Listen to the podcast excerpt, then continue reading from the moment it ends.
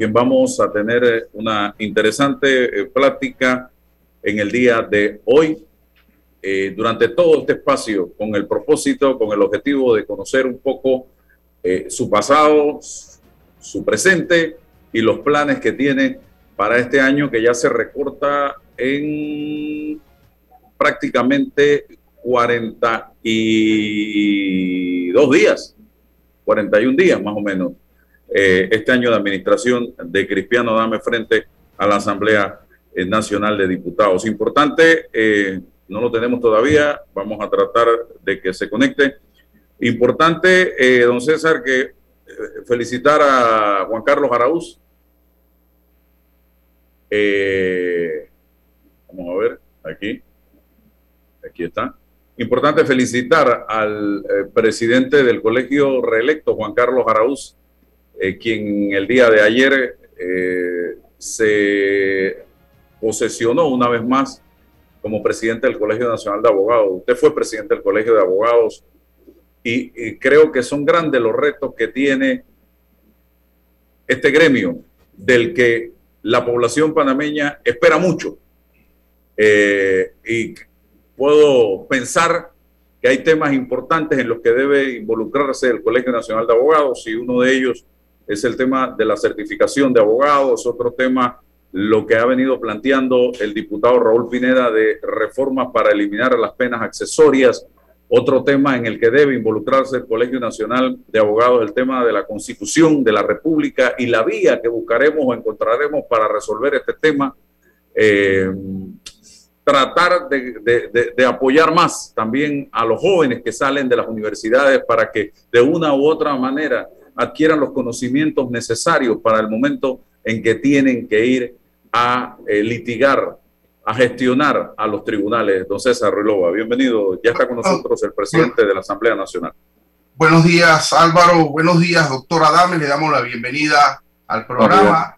Sí, efectivamente hay un, existe un reto importante de la abogacía panameña en el sentido de, de eh, elevar los estándares en la formación de, nuestros abogados, de la, de la regulación en el ejercicio ético de la profesión. Es importante que el colegio participe activamente y acompañe a nuestros abogados en ese, en ese ejercicio, dar un servicio de calidad eh, en la prestación de servicios a la sociedad que requiere, por supuesto, de esos abogados transparencia, eficiencia eh, y liderazgo. Y por supuesto, un país, una sociedad que espera de sus abogados y abogadas, eh, gente que, apoye y moldee la opinión pública, que participe en el debate del quehacer nacional. Los retos son muy, muy, muy importantes para, para la vida gremial. Hay que ir sumando gente que se ha quedado rezagada por distintas razones. El colegio tiene esa necesidad de ir fortaleciendo su membresía, eh, generando espacios y la interrelación o la, la vinculación con los demás eh, instituciones del Estado. Es, insisto, siguen siendo retos muy, muy importantes con la finalidad de participar en la vida democrática del país, don Es de todos los abogados, de todos los abogados. Es un compromiso, efectivamente. Bien, vamos a comenzar inmediatamente. El doctor Cristiano Adames está con nosotros y creo que como lo hacemos con otros invitados, brevemente, yo recuerdo la papeleta en aquel momento de doctor Cristiano en diferentes lugares del circuito donde él era candidato, no sé si ya era el 8-7, y la gente se preguntaba, ¿será que se llama doctor y se apellida Cristiano? Eh, hablemos un poco de su inicio en la política, pero también de su formación como profesional de la medicina, porque mucho se habla de Cristiano, pero poco se sabe de él. Hoy es quien dirige uno de los tres órganos del Estado. Bienvenido, doctor. Muchas gracias, Álvaro y Radio Escuchas de tu programa, al licenciado César Loba, por supuesto. Es cierto, recuerdo que uno de los comentarios de ese entonces eh, particularmente de, tu persona, era eh, por qué en un banner existía eh, el denominador de doctora Dame sin definir mi primer nombre o mi único nombre, porque no tengo segundo nombre.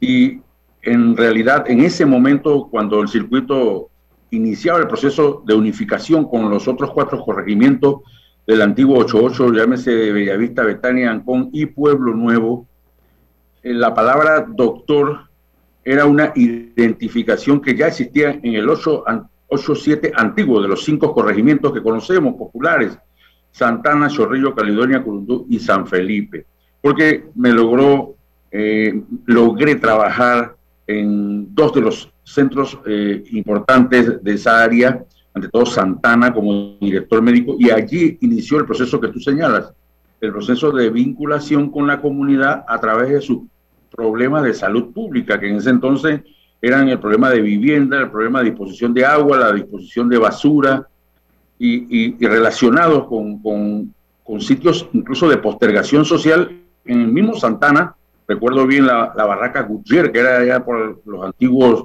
eh, lugares eh, donde había una plazoleta muy histórica de baile en este país, y, y allí comenzó la vivencia comunitaria y creo que la particular forma de, actuar desde una profesión como médico en la política. Entonces, realmente esa es la consideración fundamental, Álvaro, con relación a, a, ese detalle inicial de mi vida política en Panamá, después de haber trabajado cuatro años en Garachiné, en la provincia del Darién, después de la invasión. Usted se forma como médico en Europa. Sí, yo me formé gracias a una beca que me otorgó el IFARU en el año de 1979, eh, en razón de haber ocupado un puesto distinguido en el José Dolores Moscote, donde me gradué, y, la beca inicialmente iba para Yugoslavia, pero por razones del país, en la muerte de, de su mandatario Brostito en ese entonces, se preveía que en ese país iba a haber una una, una explosión social por razón de las nacionalidades y se diferió la, la, beca hacia la ex Unión Soviética. Y mm, bueno, tuve la oportunidad de vivir siete años en Ucrania, Odessa, y obtener el título de médico general en condiciones difíciles, porque con un idioma tan complicado, culturas diversas y el frío menos 30, no creo que, que sea tan, tan particularmente agradable. Pero bueno, gracias a esa situación brindada por el IFARU en una beca préstamo, yo, yo tuve la oportunidad de, distinguirme como médico y, volver al país. Casualmente un año antes de la invasión, me tocó vivir la invasión en el cuarto de urgencia del Hospital Santo Tomás, estaba de turno, y posteriormente a la invasión eh, laboré como médico interno en segundo año y tres años más de médico general eh, particularmente en La Palma, en Zambú y en Garachiné, conociendo las vicisitudes de que pasa la atención primaria en esos sectores. ¿En qué idioma se defendió usted por allá? Bueno, ¿en cuál? ¿En Garachiné? No, ¿O en, Rusia? en, Ucrania. En Ucrania, en, ruso, que logramos adquirir en el primer año, y después la propia vivencia. Por eso que no, no, hay, no hay barreras para el idioma. Yo creo que incluso lo que eh, expresan que a la edad ya no es, eh, es imposible eh, obtener un idioma, no creo que sea así. El, cerebro es tan importantemente amplio que incluso en este momento estoy viendo, a ver si comienzo a, picar el inglés. Mm, ideológicamente, esa, esa vivencia de siete años en la Unión Soviética le marcó a usted ideológicamente? ¿Cómo se identifica usted? En realidad, cuando partíamos hacia allá, eh, se hablaba mucho aquí del lavado de cerebro. Y todos tenían la concepción de que llegábamos allá y probablemente nos conectaban una pequeña manguera, no sé a dónde, al oído, y se, y se daba el lavado de cerebro. En realidad sí hay un lavado de cerebro. Pero el lavado de cerebro es el choque cultural que tú tienes con una realidad absolutamente distinta en materia arquitectónica, en materia de cultura, costumbre y aparte de poder convivir con 127 nacionalidades del mundo. Algunas igual que nosotros en el contexto, otras muchísimo más desarrolladas y otras eh, totalmente eh, postergadas. O sea, esta realidad más la, la vivencia en un pueblo que tiene un desarrollo de tantos miles de años, yo creo que sí es un lavado de cerebro, porque cuando uno regresa, deja de ser panameño desde el punto de vista mental, pero tampoco es ruso. Te, te, mantiene en un ambiente, en un impas eh, de pensamiento y de razonamiento. Ideológicamente, eh, ¿qué puedo decirte? Debo destacar que, que me enseñó eh, a entender los procesos de igualdad, porque usualmente nosotros como médicos éramos una facultad que no se distinguía dentro de las demás facultades, éramos iguales, íbamos en el mismo transporte, comíamos en el mismo comedor, estábamos en la misma actividad y eso te enseñó a hacer que no puede haber diferenciación en base a, una profesión. A veces eh, en algunos países, puede ser que en otros también, se establecen diferenciaciones claras entre, entre profesiones. Allá no, allá, allá el ser médico es ser una persona más colaboradora del sistema general del gobierno o de la privada, porque ya hay medicina privada en la ex Unión Soviética. Ese, ese, ese detalle lo, lo, asumimos nosotros de igual forma. César, tiene algo en, eh, eh, creo que tu papá también estudió en la Unión Soviética, pero Así. Eh, permítame terminar mi pregunta y, y ese repaso vida. ¿Ah? y ese repaso. y ese repaso por su vida, cómo entra y se vincula al PRD y si ha sido el único partido del que ha formado parte. Okay. Doctor. Yo, bueno. Sí. Eh, sí, eh, me vinculé al PRD, eh, inmediatamente regresé al país, porque salí teniendo 18 años, tuve 7 años, solamente logré regresar a, Panamá por espacio de 15 días en los 7 años, los 7 años me mantuve eh, allá, recorriendo la misma, en vacaciones, recorriendo eh, la Unión Soviética, que es un, bueno, no te puedo decir, dos terceras partes de, del territorio mundial, y en realidad llegué y me inscribí en el Partido Revolucionario Democrático, inmediatamente llegué, era el tiempo donde se vivía la postrimería del proceso militar que aquí se instalaba, recuerdo con Noriega había mucho conflicto, eh, me inscribí en ese momento, eh, difícil, pero no sé, tenía un agradecimiento particular por, por el militar que fue Omar Torrijos. Usualmente no tengo agrado particular por los militares, lo confieso, pero lo, le, se lo tenía a él en virtud de la oportunidad que me brindó de culminar mis estudios universitarios. Y en Garachine recuerdo en, en, el año de 1991, cuando estaba el gobierno de Endara y estaba fuerte el proceso de transformación social y económica por parte de ese gobierno, eh, me distinguí siendo el, representante del Partido Nacional Democrático en Garachinel defendiendo los colores del diputado, ¿cómo se llamaba el diputado? Culiolis, Edilberto Culiolis Carrión, que en paz descanse. Yo fui el representante, todo el mundo se sorprendió como médico yo, recién llegado después de la invasión, el gobierno de Endara, y el día domingo eh, fui con mi, con mi suéter y mi, y mi gorra PRD convencido de, de, lo que estaba haciendo y el peligro que significaba. Recuerdo que el maestro Marco Alarcón, que en paz descanse, al verme así, eh, de, ¿cómo te digo?, esbozó un comentario de lo que pudiera suceder el lunes después del domingo.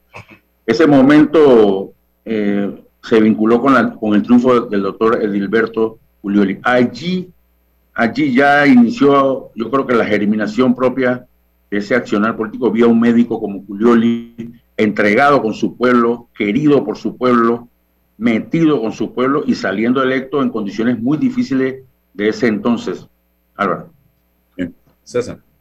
Buenos días, doctor Adame. Sí, eh, eh, de hecho, mi padre estuvo en la Unión Soviética en el 79, pero estuvo en Moscú. Quizás se encontraron alguna parada y como hablaron en ruso, no se ¿Cómo se llama su padre? Damaso Ruilova. Él es de la Villa ah, de los Santos. Yo lo conozco, pregúntale. Bueno, él es eh, perredoso hasta las zapatillas también.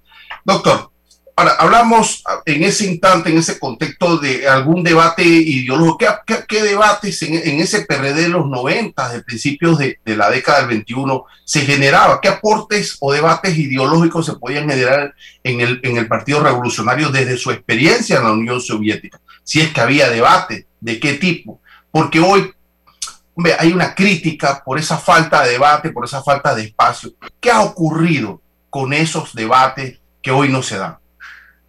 Bueno, en realidad, eh, después de la invasión, sí había debate, puede que no formal en materia estructural, pero sí había debate de, los muchos compañeros que habían sido eh, encarcelados y después liberados, de muchos de los que estuvieron en el anonimato en vista de la persecución que, se libró eh, posterior a ella, pero el debate, no sé cómo poder identificarlo, era a nivel de cafeterías, a nivel de restaurantes, a nivel de casa, y, y, prueba de eso que el partido emergió de su ceniza y en el 94 hubo una expresión que se llama Nerto Pérez Valladares, que, que, nadie supuso.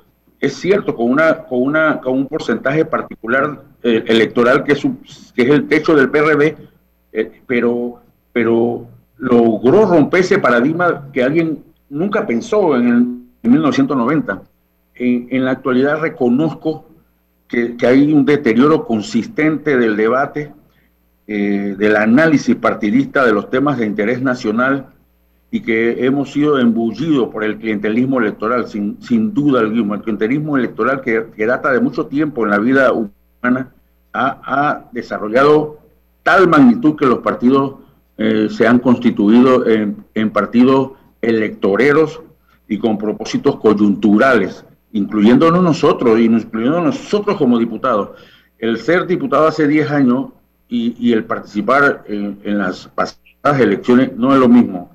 No es lo mismo y en realidad sentimos el fuerte cuestionamiento de la rendición de cuentas, que, creo que, fue una premisa interesante porque es, un, es una lección aprendida para nosotros que, estamos en la política y que probablemente no corramos más, pero para quienes entran eh, en la fase de novedad, incursionar que es necesario entender que la política aquí ya no se puede librar con conceptos ajenos a la realidad de la gente, porque yo veía ahorita un programa de televisión antes de, iniciar con ustedes sobre los medicamentos y quien participaba era una presidenta de Federación de Medicamentos y ella decía, ya nosotros no somos los pacientes que estamos simplemente en la cama escuchando un reporte que no reconocemos ni sabemos. Ahora nosotros podemos saber más que los médicos porque nos hemos especializado. Yo creo que lo mismo pasa en la política y por eso el cuestionamiento pertinente de los sectores hacia nuestro actuar eh, como políticos. Cuando uno, eh, conversa con los diputados y, debate con los diputados y critica a los diputados o al Parlamento y uno dice, mira, las funciones parlamentarias em, esencialmente son la formación de leyes, la fiscalización de los otros poderes del Estado, y no más allá. Y siempre encontramos una respuesta recurrente y dicen, es que tenemos que llegar a nuestras comunidades, tenemos que resolver en nuestras comunidades. ¿Acaso esos no son elementos del clientelismo que queda rezagado, del asunto de la lógica de la reelección? ¿Cómo hacemos para ordenar los roles institucionales y evitar esto que usted nos ha dicho? O sea, estamos hablando de, un problema de, de clientelismo profundo, no solamente en los partidos, en la sociedad, en los mismos circuitos. Hay que ir ahí para poder reelegirse, porque si no, no hay una segunda vuelta, doctora Dani. Hay un problema estructural, César y Álvaro. El problema estructural está en la sociedad del cual nosotros somos parte, porque hay un sector de la, de la sociedad que piensa como tú, que analiza como tú y que vota como tú, pero hay un gran sector cuyos intereses no están precisamente en el análisis de, de, los temas que acabas de vertir o de la racionalidad de lo que en realidad debe ser un político en base a las tres funciones determinadas por la Constitución, sino que está en base a las vivencias de ellos. Entonces, las vivencias de ellos le impiden pensar de otra manera. Entonces, cuando uno baja al circuito o recibe a personas del circuito, qué difícil es ver una persona al frente de ti que tiene un problema real de él en salud o en cualquiera de las materias y que te pide un apoyo pensando que tú eres su panacea o tú eres su liberación o tú eres su aporte, ¿cómo decirle que no? Entonces, usualmente eh, el tratamiento está en cómo tú lo hagas, si lo haces anónimo o si lo haces público. Usualmente creo que en el problema de satisfacción de la necesidad debe ser muy anónimo, muy privado, una relación, eh, eh, o sea, de apoyos particular hacia una persona debe ser absolutamente privado, que nadie conozca, que nadie reconozca. Eso hasta cuanto este Estado, ojalá, pudiera desarrollar estrategias o políticas públicas que vencieran los problemas naturales. Aquí el sistema público tiene tanta plata por el MISA y por la caja, pero el nivel de insatisfacción es del tamaño del sol. Entonces una persona viene, necesita una resonancia para determinar si su masa que tiene en su cuerpo es una masa eh, maligna o no. ¿Cómo yo le puedo decir que no si está del tiempo de determinación? El problema, doctor, es que, doctor, es que es la generalidad, no es la excepcionalidad. Y los políticos han aportado y ayudado a eso. Le digo, hoy están repartiendo bolsas por la comunidad de los potenciales candidatos. ¿Cómo, cómo, rompemos esa lógica, doctor? Yo, pienso que es muy difícil romper la, la perspectiva simple de expresar que no se haga.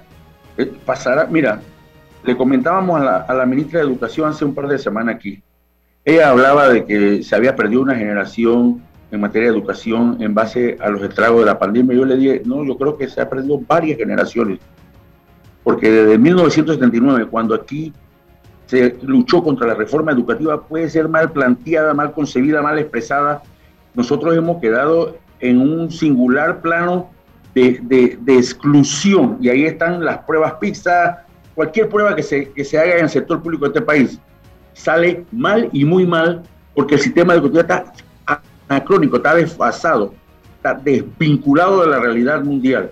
Entonces, mientras eso no intervenga igual forma en los partidos políticos a manera de formación, de creación de valores políticos, de valores éticos, yo, yo siento que vamos a estar en la misma conducta y la diferenciación va a ser la actividad propia de cada diputado que haga en la manera como te lo dije, porque yo, yo, yo entiendo que no debería ser así, pero son cuestiones que ni siquiera puedo manejar. Por lo menos nosotros no, no repartimos bolsa de comida.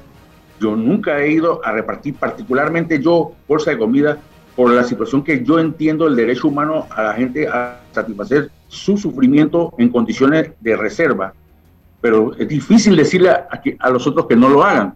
En la vacunación me he abstenido de participar en la vacunación siendo médico sin, sin demeritar lo que hayamos podido apoyar en conceptos de agua, guantes, dispositivos y demás, precisamente para que no se otorgue el, calificativo político de un político en la vacunación tratando de decirle al pueblo que él está satisfaciendo su necesidad cuando es simplemente una obligación de, de, cualquier gobierno y de cualquier estado hacer eso.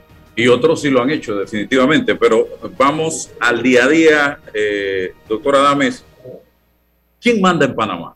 Aquí se ha venido planteando por diversos sectores que esta es la primera vez en la historia post-invasión que el poder emana de la Asamblea Nacional de Diputados, que las grandes decisiones están emanando o están siendo controladas por la Asamblea Nacional de Diputados a través de su bancada, a través del presidente del partido, Benicio Robinson, y a Cristiano Adames ahora en la presidencia de, la Asamblea. ¿Qué dice usted al respecto frente a estos señalamientos? Bueno, creo que eh, vertí el comentario de, que todos los tiempos, como todos sabemos, son distintos y en la política también. Eh, la bancada del PRD, que la constituye 35 diputados, debo, debo colegir, es una bancada eh, interesante desde el punto de vista de su composición, porque la mayoría tiene a representantes nuevos de la expresión política de lo que quería en realidad la sociedad. La sociedad quería nuevas expresiones políticas y ahí están, de, los reelectos que, manteníamos el grado de estigmatización o, de reprenda o, de lo que fuese, solamente somos siete. Entonces, ¿qué pasó cuando tú te encuentras con una asamblea nueva, llena de sangre nueva, que dice que ellos son los que traen la premisa y el principio y nosotros tenemos que relegarnos a ser observadores, pues sucede lo que te acabo de decir, porque todos somos parte de la sociedad. Esos dos, dos generaciones perdidas en materia de formación se expresan inmediatamente. Formación no quiere decir liderazgo, porque cada uno de los diputados presentes en el pleno tiene un, un grado importante de liderazgo local, por eso que son políticos porque tienen liderazgo local, pero el liderazgo no es formación. Entonces te encuentras con una asamblea que, si bien es cierta, es liderada por un compañero nuevo, con sangre nueva, con cara nueva, carece de lo que significa la experiencia. Es como un periodista nuevo que acaba de llegar al medio y se ve frente a frente con Álvaro Alvarado, que tiene toda la trayectoria, el conocimiento, el mecanismo de intervención. Pues, ¿qué va a suceder? Álvaro se puede relegar si el nuevo viene con toda la potencia y la fuerza que le imprima el, dueño del medio. Pero a, la postre, seguro que Álvaro va a quedar de aleccionador o de conductor de ese periodista. Lo mismo pasó en la Asamblea. Le faltó el empuje de la conducción. Cuando no hay conducción, cuando puede que exista un grado de liderazgo, pero no hay conducción, entonces el camino se abre a la expectativa de pensar qué hacer, cómo hacerlo, pero de la voluntad tuya, no de la voluntad de equipo. Entonces siento que espontáneamente se dieron condiciones para que se fueran disgregando las fuerzas y después era un leseferismo, dejar hacer, dejar pasar. Porque cuando no hay conducción, comienzan a surgir liderazgo emergente en todos los lugares que puedan existir. Entonces, eso produjo que no hubiese la adecuada coordinación entre el órgano ejecutivo y entre el órgano legislativo sin ser eh, contradictorios ni antagónicos. Qué interesante posición que debería ser analizada. Eso produjo eso, porque por lo que te dije, si, si no está capitaneado por un por un capitán experto en condiciones de entrar a jaque con el, con el arrecife que hay por fuera, pues seguro que va a naufragar. Entonces comenzaron a surgir eh, eh, los pequeños conflictos, los medianos conflictos, que pareciesen establecer una hoja de ruta disimil entre el legislativo y el ejecutivo. Prueba de eso, 75 vetos en dos años son producto precisamente de lo que no podemos hacer desde el primer debate o desde el procedimiento, donde existe una guía particular que te dice de la conveniencia o no y del análisis de cada uno de los proyectos, pero como no hay conducción, pues fluye, como dice la juventud.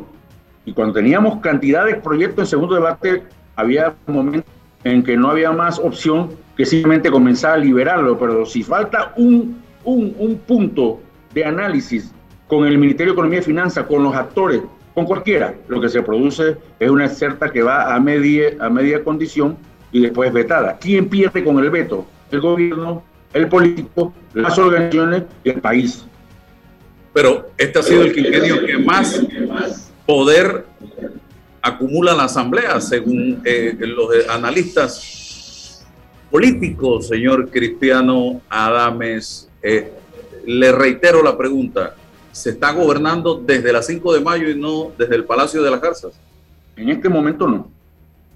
En este momento nosotros hemos establecido desde el primero de julio un, una, una relación estrecha con el Ejecutivo desde el punto de vista de análisis y sin que eso necesite conocerse como una supeditación de nuestras facultades o de nuestras capacidades administrativas, fiscalizadoras y judiciales pero sí una colaboración desde el punto de vista de lo que manejamos desde el primer debate, de lo que está en segundo debate y las prioridades que en realidad requerimos.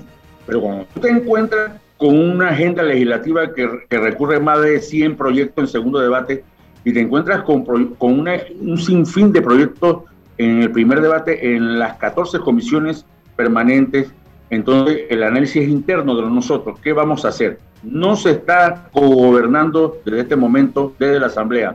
Se está coordinando y se está deliberando con el Ejecutivo y después con los actores para buscar un punto de inflexión que no significa una línea que venga del Ejecutivo, porque se lo hemos dicho claramente. Aquí hemos sacado proyectos, por lo menos el día de hoy vamos a someter al, al Pleno un proyecto de ley que ha sido objetado casi en su mayoría de, los artículos por inconveniente e inexequible por el Ejecutivo y que tiene que ver el razonamiento de los puertos. Y hoy lo vamos a someter a un tercer debate para que la Asamblea en insistencia lo pueda aprobar, si así lo tiene bien con 47 votos, y determinar una posición de lo que la Asamblea piensa. Claro, por ley eso va al Ejecutivo y el Ejecutivo lo remite a la Corte. Entonces la Corte es la que ha de señalar su pronunciamiento final, pero la Asamblea está reiterando su posición con referencia a ese punto. Y creo que de esa manera respetuosa lo hace saber al Ejecutivo. Y, y, es el tipo de debate que estamos librando en cada una de las comisiones a partir del 1 de julio y que lamentablemente yo creo que lo pudimos hacer, lo hicimos en varias comisiones, pero no lo hicimos en la integralidad en la, en, la anterior eh, eh, sesiones ordinarias, lo que dio a entender lo que tú acabas de decir, que hay un cogobierno, porque había posiciones que se enfrentaban, pero en realidad era por falta de debate y de escrutinio interno de los actores en coordinación con el Ejecutivo. Esa es mi opinión muy particular, sin desmeritar a los, a los colegas diputados. ¿Cómo justifica Cristiano Adames, con esa visión política que tiene, un incremento del presupuesto de 140 millones de dólares? Se dice que un 40% por encima del presupuesto del 2019, eh, que se ha disminuido el presupuesto en materia de salud, en materia de educación, en materia de agua, pero a la Asamblea se le incrementa el presupuesto. Eh, un presupuesto donde solo se usarían 8 millones 934 mil 392 en inversiones y lo demás va a ser en funcionamiento, incluyendo la planilla de los diputados, dietas y alquiler de vehículos para ustedes. ¿Qué dice usted sobre esto? Bueno, siempre he sido una persona responsable de asumir eh, mis retos y mis decisiones, siempre, con todo lo que eso pudiese significar. Al llegar el primero de julio aquí a la Asamblea como presidente por la elección, debo confesar, y bueno, lo pensé mucho en haberse dicho, dicho a alguien, creo que es la primera vez que lo voy a decir. Cuando nosotros llegamos aquí, el presupuesto general del Estado de la Asamblea ya había sido remitido al Ministerio de Economía y Finanzas. O sea, eh, yo no, yo no he confeccionado a, la postre ningún, ningún presupuesto porque recuerda que eh, los presupuestos en, su, en sus vistas fiscales inician muchísimo antes de que se presente eh, por parte del MEF al Consejo de Gabinete y después lo remitan a la Asamblea. O sea, lo hizo Marco Castillero, la presidencia de Marco Castillero fue la que lo envió. Bueno, es que cuando lo digo, no es porque yo no quiera asumir la responsabilidad de que me toca, porque me toca eh, eh, enfrentar ese, ese presupuesto, pero fue presentado antes de que yo llegase aquí. Si lo hubiese confeccionado yo, yo lo hubiese respaldado desde el punto de vista de gestión, pero no estoy, eh, eh ¿cómo te digo?, agregándole ningún tipo de razonamiento al hecho de que lo haya presentado el compañero Marco Castillero. Él puede explicar las razones por las cuales él esbozó y estructuró un presupuesto de esa consideración a la FAD de la República. Lo que sí sé es que en la Comisión de, de Presupuestos, eh, que tiene que ver con la aprobación o el rechazo del mismo, existe una condición de evaluación que es devolver el presupuesto a la consideración del Ministerio de Economía y Finanzas cuando resulte ser eh, inequitativo para X o Y sector. Yo creo que aquí en la Asamblea obedece una transformación digital de todos sus procesos administrativos, de todos los procesos de rendición de cuentas, que no existe de su seguridad. Estamos en condiciones tecnológicas, aunque parezcan no real, totalmente anacrónicas.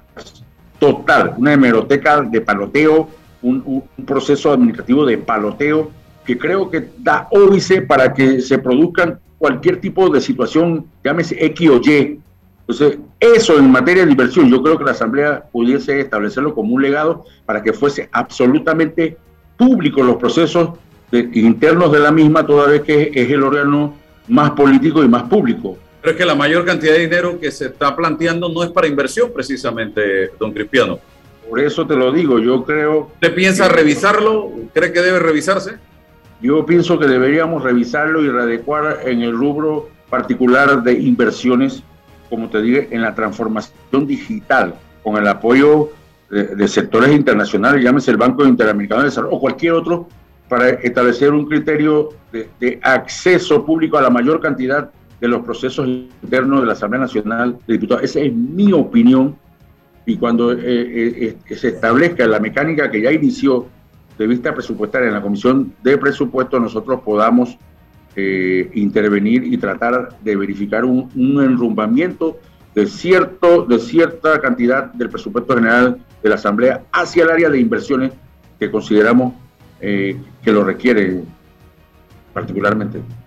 Eh, doctor Arame, la contradicción política de esa iniciativa de presupuesto es que no se compadece con el contexto de, de nuestra realidad, ni económica, ni social, ni de la psicología de, nuestro país, de lo que estamos precisamente viviendo.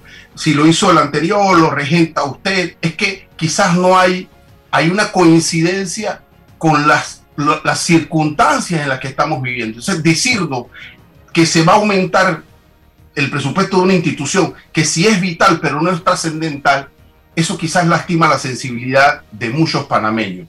Eh, eh, ¿Cómo ubicar los rubros? Es una discusión de orden secundario los recursos son limitados, las necesidades de nuestra gente son muy, están, están en crisis. ¿Y cómo pudiésemos explicar este aumento dentro del contexto de nuestra realidad social? Bueno, primero eh, comunicarte que recibí el presupuesto general del Estado la semana pasada y vamos a hacerle el respectivo análisis de cada uno de los rubros, ante todo los más sensitivos en materia de salud, en materia de educación. no puedo dar un, examen completo porque a mí, bueno, y a ustedes también, eh, les, les, agrada poder intervenir porque para establecer eso de lo que tú señalas, de que no ha sido atendido los otros sectores, primero tenemos que conocerlo, porque yo quiero ver en realidad cómo un presupuesto se mantiene y se incrementa en generalidad de, 23 mil a, no sé cuánto fue que se incrementó, creo que 300 millones de dólares cómo se, cómo se incrementa y cómo se mantiene dentro de la realidad de los sectores más sensitivos del país. Yo primero voy a verlo. Cuando yo lo vea, entonces establecemos también la proporcionalidad de lo que significa el presupuesto de la Asamblea con el presupuesto general del Estado. Yo sé que hay mucha aprensión con relación a los contratos que esta Asamblea dispone. Yo sé que hay mucha aprensión. Eso sí lo sé. Y, y estamos dispuestos a que podamos brindar muchísimo más información con referencia a ese detalle. ¿Van a publicar la planilla por diputado, señor Adames? Yo creo que eso ha sido un tema que, se, que se ha conversado. Eh, creo que eh, he esbozado el criterio de lo que significa la rendición de cuentas. Eh, no es fácil. creo que en, una entre, en una entrevista o un señalamiento que hizo un medio hace un par de semanas decía que la voluntad de lo que yo pueda hacer eh, va determinada por la voluntad de los equipos. Eso pasa en todo, pasa en el medio periodístico, pasa en el medio cultural, en todos lados. Yo, yo, yo creo que al final, lo que pueda que haga la Asamblea y que se vincule con la comunidad, también es una forma de expresión, de canalizar las energías y, y la falta de credibilidad, la necesidad, de alguna manera, va a ser cuestionado no tengo duda de eso. Pero yo creo que impone un análisis sociológico de lo que pueda que signifique en este momento esta condición per se. Debería hacerse más allá de un criterio razonado de manera superficial. Es mi opinión muy particular. Y me someto al escrutinio de ustedes, de la ciudadanía, de la sociedad, de cómo nosotros podemos hacer una compenetración que signifique que la Asamblea esté jugando un rol distinto al que pueda que haya jugado antes del primero de julio del presente año en la sociedad panameña. ¿Cuál es ese rol? Bueno, distingámoslo, estoy, estoy abierto a, la conversación y al asesoramiento por parte de ustedes y, de los otros sectores. Doctora Dame, eh, ayer precisamente conversamos con el administrador del canal de Panamá y hablamos un poco de la posibilidad de emular institucionalmente los procesos que se llevan a cabo dentro de eh, la administración, para que el resto del país, el resto de las instituciones pudiésemos mirar allá. Y cuando hablamos de institucionalidad, a mí sí me genera mucha sensibilidad eh, lo que propone el artículo 154 de la Constitución Nacional. Se lo leo un momentito. Los miembros de la Asamblea Nacional no son legalmente responsables por las opiniones y votos que emitan en el ejercicio de su cargo y ese, y ese dispositivo constitucional tiene un desarrollo en el artículo 182 del reglamento interno de la Asamblea que le permite al presidente de la Asamblea un poco llamar al orden a los diputados que ofendan, que generen en un lenguaje desbordado eh, sobre su intervención. Históricamente, no hablo que todos, pero hemos escuchado allí a diputados y diputadas ofendiendo, denigrando la vida, la honra de, muchos panameños y panameñas, y no hay un llamado al orden. E, eso es institucionalidad, presidente, y sentimos mucho, sentimos mucho cuando eso ocurre, no se eleva el debate y se aprovechan esos espacios de la llamada inmunidad para ofender y quizás para responder a alguna crítica que hacemos desde afuera, pero no ofendiendo. Y cuando miramos la posibilidad de ir y recurrir jurídicamente, no tenemos forma de hacerlo. Pero con estos dos artículos, presidente, entendemos que el presidente que lleva el, el ritmo del debate puede llamar al orden a esos diputados. Contrario, los aplauden, los felicitan y quizás no se atiende qué ocurre fuera de la asamblea cuando eso ocurre. Hay ahí una, una, una situación que debilita la institucionalidad y lo más lamentable nos separa, nos aleja de la vida institucional del Parlamento, presidente. Yo, licenciado César Ruleo, estoy plenamente de acuerdo con usted. Plenamente de acuerdo. Y, y establezco incluso una culpa. Desde el punto de vista de que a veces este, en la política debemos procurar siempre estar en la mente más fría posible para permitir ese debate respetuoso que debe darse entre las diferencias, porque la democracia al final es el respeto del disenso. Ese es el entendimiento de, la democracia real. Entonces, puedo certificarle, si, usted, si, si es conocido, que hemos iniciado un proceso ni siquiera de reestructuración, sino de ejecución de la ley. La ley dice que son 30 minutos de periodo de incidencia repartidos entre los diputados que hablen o que se, o que se inscriban al periodo de incidencia. Yo creo que hemos comenzado con, con eso, hemos comenzado con ser puntual para llegar al punto ese que usted refiere. Nadie desde el podio debe hacer señalamientos ofensivos hacia la dignidad de otra persona o de una institución. Quien lo haga bajo la regencia nuestra bajo la conducción de Kaira Harding o de Miguel Fanovich, que hoy está un poquito malo de salud, pues será inmediatamente llamado al orden. Y no es porque nosotros consideremos o no, es porque es la ley, está en el reglamento interno. Muchas de las cuestiones que nosotros hacemos a veces no van acorde con nuestra propia ley, que es el reglamento interno, porque se desconocen, porque no la leen, porque no la examinan. Y eso debe ser el parámetro básico. Créeme, no estoy de acuerdo y si yo he incurrido en ese señalamiento, yo creo que ha llegado el momento de la rendición de cuentas del punto de vista de que lo que requerimos aquí es la sinergia entre la soltera y el respeto. Yo puedo estar en contra tuya, pero tú puedes respetarme aunque yo esté en contra tuya, porque el debate es oficioso y, es respetuoso. Oiga, créeme que esto es una de las conductas que vamos a, a desarrollar. Hasta ahora no ha habido ningún, ningún incidente que lamentar en esa manera, pero se llamará al orden a cualquier diputado o diputada que incurra en el mismo. Felicito esa posición y doctor, sigo preguntando también sobre el tema Mayín Correa. Ella al momento de votar habló de reformas al Código Penal y habló de Ricardo Martinelli. ¿Usted tiene algún compromiso con Mayín Correa de reformar el Código Penal para favorecer al expresidente Martínez? Bueno, el mayor compromiso que yo pueda que tenga con Mayín Correa es admirarla. Una persona distingo en sus años con su energía y su fuerza. Y ese es el compromiso que tengo, admirarla y ofrecerle todas las oportunidades de legislativo que ella pueda expresar su opinión y desarrollar su actividad. Hasta ahí solamente no hay absolutamente ningún otro compromiso de orden eh, político. Eh, por excelencia, ella eh, hizo ese voz en base a una consideración propia. Jamás pudiéramos establecer un criterio de reforma al Código Penal o Procesal Penal en base a la opinión de un diputado. Recuerda que eso se gestó en base al compromiso de un pacto de Estado por la justicia. El pacto de Estado por la justicia fue la provincia por la cual emanó un código penal y procesal penal que nos conduce y que sin duda alguna debe ser revisado y debe ser actualizado a las condiciones actuales, sin duda alguna. Y ningún diputado, por la iniciativa que presente, que es una facultad que tiene él para que se formalice su idea a través de una comisión, podrá activar ninguna revisión de ninguna condición en el Código Penal y Procesal porque estamos claros de que ese código, si, si tuviese que revisarse, tendría que pasar por el escrutinio formal de todos sus actores, de todos, de todos, incluyendo el pacto, porque no merece parches adicionales. No esto merece incluye, esto incluye el tema de las penas accesorias planteado por el incluye, diputado por la comisión.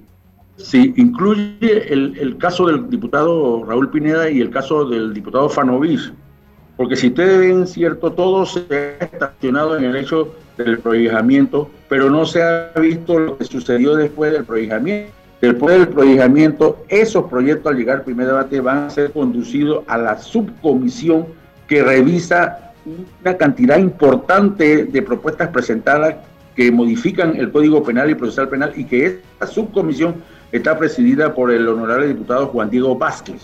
O sea, ellos entran al churuco de la cantidad de proyectos y, presentados eh, para revisar el Código Penal y Procesal Penal y tienen que someterse al escrutinio de todos los actores. Cuando los actores abran la carpeta, pues aquí está la pena de eso no puede ir, eso a mi juicio es absolutamente fuera de, realidad establecer un criterio de eliminación de las penas accesorias, a mi juicio, eh, y sin ser abogado.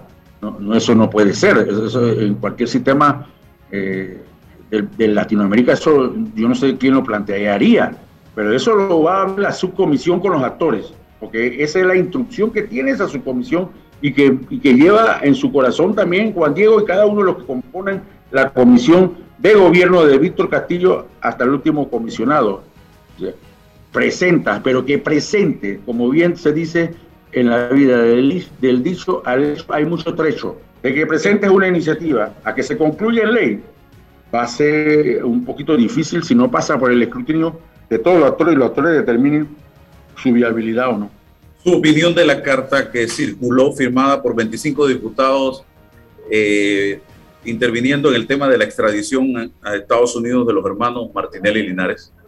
Vuelvo e insisto, esa carta la puede suscribir los 24 diputados y cualquier colaborador que desee, y es una carta abierta que ellos envían donde quiera.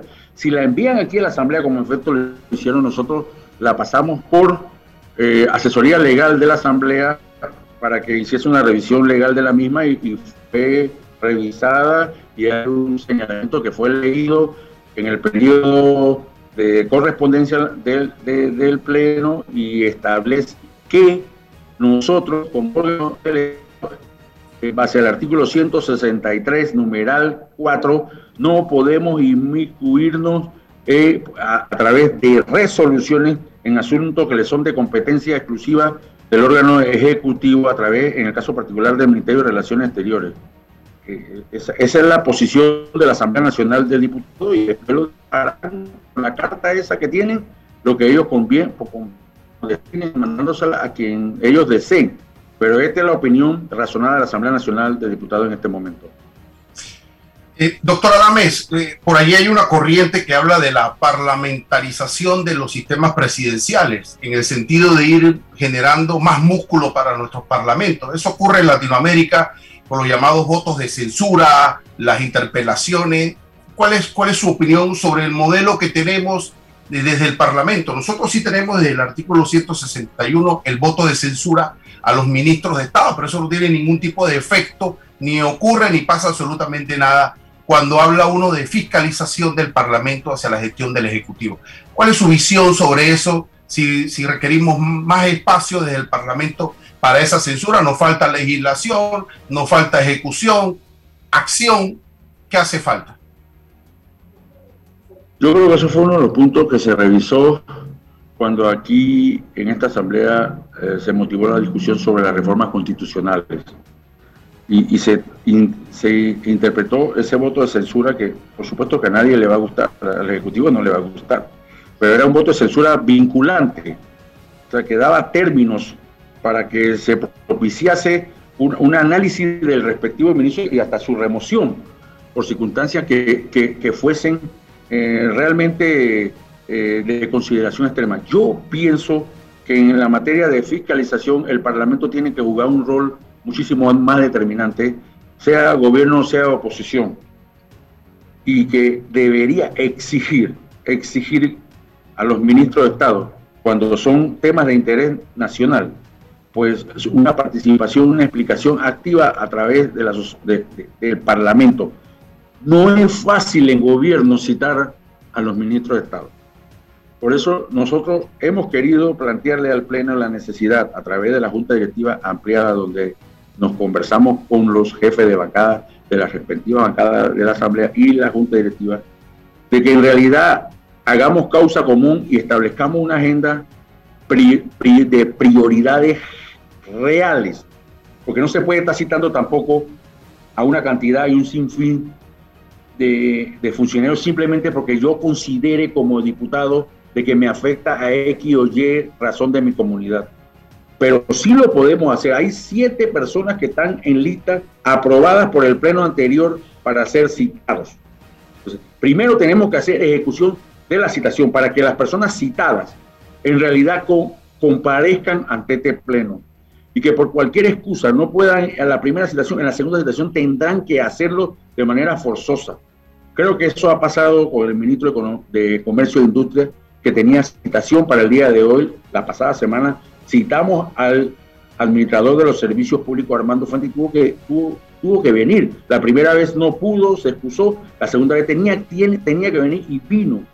Y le dio la cara al pleno y recibió todos los informes y expectativas de Ahora le tocó al ministro de, Comercio e Industria, también se excusó, bueno, tiene, tiene señalamiento para la próxima vez. Pero eso obedece a una reforma constitucional, Ruilova, para que el voto de censura sea muchísimo más eh, vinculante, porque ahorita es un voto de censura que puede que nadie escuche. de, Ese tema, de ese tema constitucional quería hablarle precisamente, y César puso el, eh, el tema sobre el tapete.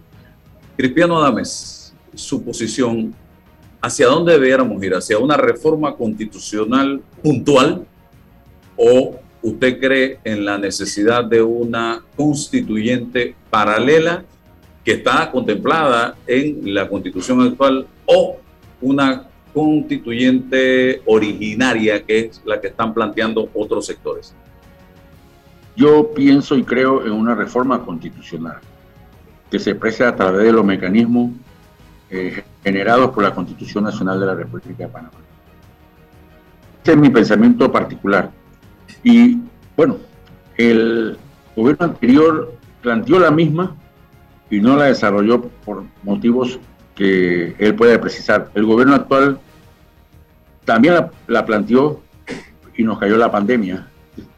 Yo no la veo en el escenario actual, ni a través de una constituyente paralela, ni menos de una originaria que sería una anarquía absoluta de los poderes de Estado. Yo no sé cómo pudiéramos llamar a la inversión extranjera manifestándole que en Panamá se está estableciendo un proceso de constituyente originaria. Lo que haría es que se van los capitales pocos que están en Panamá, se irían, emigrarían de inmediato. No sé si Ruleo, coincide con eso. Mira lo que está pasando en Perú. Mira lo que está pasando en Perú. Eh, eh, las fuerzas... Ah, ah. presidente, pero en Chile no está pasando eso. Sí, pero Chile y Panamá son distintos, Riloa, en su concesión y su tradición histórica política. Pues, ¿Sabe el concepto que maneja Chile de casi primer mundo? Pero Perú y Panamá tienen muchísimas más similitudes, no obstante la geografía nos divide, tenemos muchas más similitudes. Entonces, yo sí creo que debe obedecer una reforma constitucional por los mecanismos.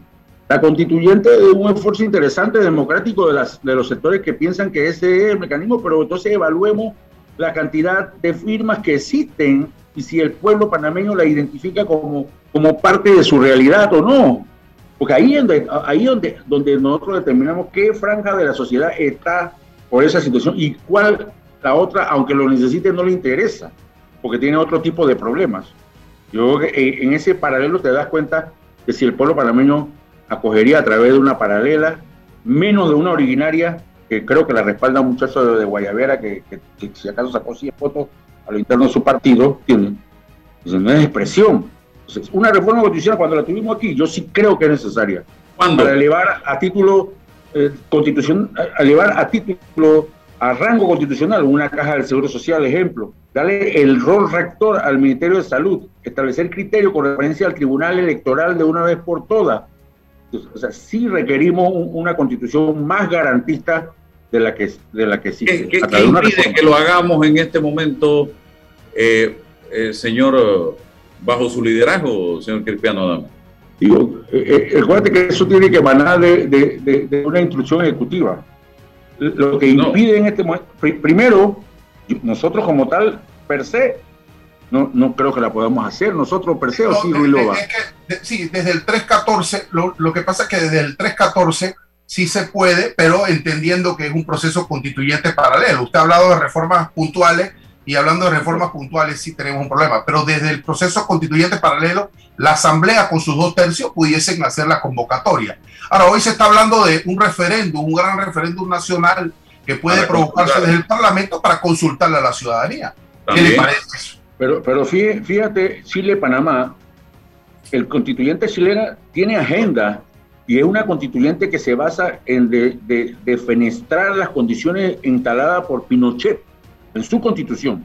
O sea, tiene un, conducto democrático que tiene que, sacar de, la vida social. En Panamá el proceso de constituyente no tiene agenda, no tiene agenda. ¿Cuál es la agenda? Yo la, yo la he revisado, no tiene ni un punto de agenda. Entonces, enviar a los pueblos por un camino sin agenda es como entrar a la boca de jaque sin un práctico experimentado. Entonces usted no ve que toquemos el tema de la constitución, no cree que lo toquemos este quinquenio. Yo no lo veo. Particularmente yo no lo veo. Oiga, no es que esté en contra de la reforma constitucional. Yo estoy a favor de las reformas constitucionales por los mecanismos que expresa la ley. De la constituyente tengo muchos sesgos si no hay una agenda que diga qué es lo que, que, se va a plantear, qué es lo que se va a revisar cómo se va a y quiénes, como sí lo ha hecho Chile. Por esa razón yo no lo veo, porque la pandemia evidentemente no se va. Mira cómo está desarrollándose la evolución de la misma nuevamente en Estados Unidos. Pero sí, sí, Álvaro y, y doctora Dame, el artículo 3.13 le permite al Parlamento también iniciativas, eh, la iniciativa en cuanto a reformas puntuales. ¿Puede el Parlamento generar un debate interno para proponer reformas puntuales en el mecanismo que usted, que usted habla? O sea, lo que, Sí, claro. Sí, sí, ahí la tengo, la tengo. Usted sabe que tengo la Biblia aquí al lado. Entonces, pero sí, pero eh, lo que pasa, doctora Adame, es que eh, tenemos que generar ese proceso que se nos queda en la gatera, el proceso de reforma, y después miramos, miramos los métodos, ¿no? Ponernos de acuerdo en, las iniciativas, pero no existen debates a propósito de la necesidad de reingeniería institucional desde, desde la Constitución. Oiga, Doctor Adame, ya se nos está agotando el tiempo. Sus detractores, una de las críticas que le han hecho es, y usted me dirá aquí abiertamente y con claridad y honestidad, ¿usted tiene algún problema con Estados Unidos? Eh, no. ¿Que se le haya comunicado algo? Yo no tengo un problema con Estados Unidos eh, eh, per se.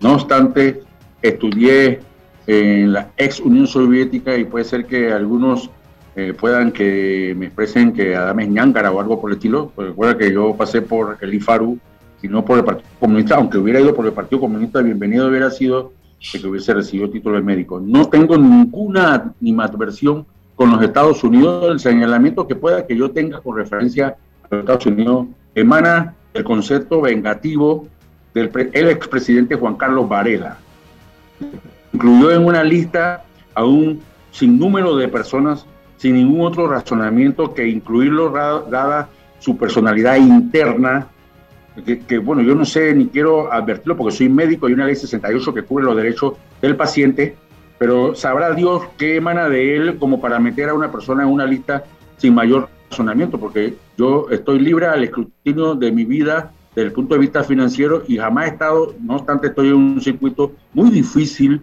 desde el punto de vista del crimen organizado, porque sí existe las vinculaciones con el crimen organizado, no mía, sino en mi circuito. Yo, yo estoy a, la postre de cualquier realidad que me vincule con algo ilícito. Con Estados Unidos eh, eh, va allá de la personalidad de él, del expresidente Juan Carlos Varela, con quien sí motivamos una ley, eh, digo, una fuerte oposición desde que me opuse a la disminución del impuesto selectivo al licor que le propició la la presidencia a Rubén de León, que sí presentó el, el, el, proyecto para disminuir el impuesto selectivo al licor y yo me opuse.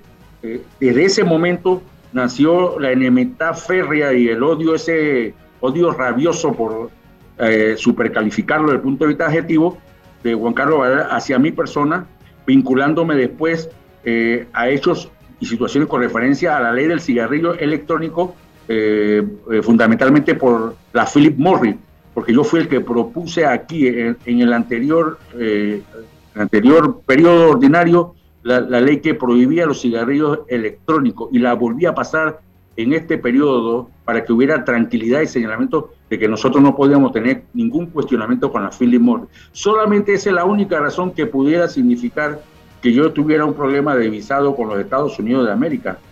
La embajada norteamericana jamás me ha dado una comunicación formal que diga que yo no tengo visa.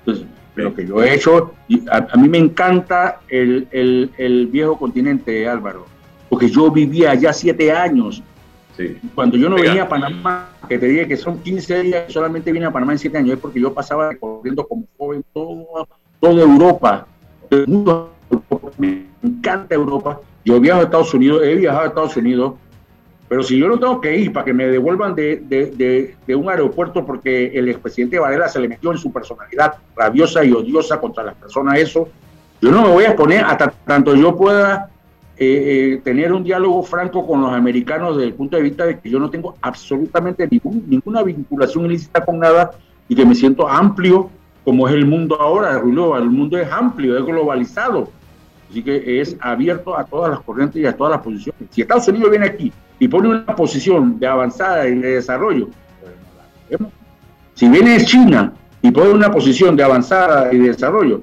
pues también la evaluaremos. Pero ¿quién es nuestro socio histórico y, de compañía eh, son los Estados Unidos de América. Y si yo tengo visa, yo lo recibo. Si no tengo visa, también. Era como una canción que con cédula y sin cédula la batalla te va a llevar. Bueno, es lo mismo.